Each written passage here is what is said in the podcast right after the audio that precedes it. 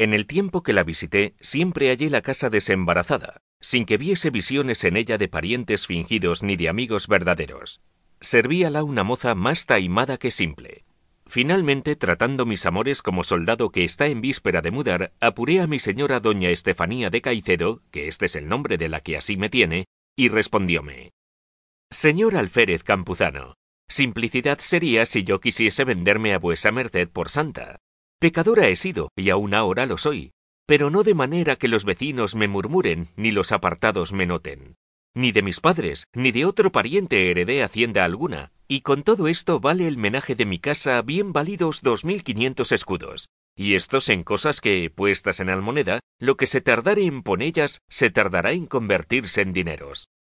Con esta hacienda busco marido a quien entregarme, y a quien tener obediencia, a quien juntamente con la enmienda de mi vida le entregaré una increíble solicitud de regalarle y servirle, porque no tiene príncipe cocinero más goloso ni que mejor sepa dar el punto a los guisados que le sé dar yo cuando mostrando ser casera me quiero poner a ello.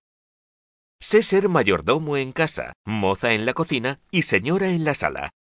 En efecto, sé mandar, y sé hacer que me obedezcan. No desperdicio nada y allego mucho, mi real no vale menos, sino mucho más, cuando se gasta por mi orden. La ropa blanca que tengo, que es mucha y muy buena, no se sacó de tiendas ni lenceros. Estos pulgares y los de mis criadas la hilaron. Y si pudiera tejerse en casa, se tejiera. Digo estas alabanzas mías porque no acarrean vituperio cuando es forzosa la necesidad de decirlas. Finalmente quiero decir que yo busco marido que me ampare, me mande y me honre, y no galán que me sirva y me vitupere.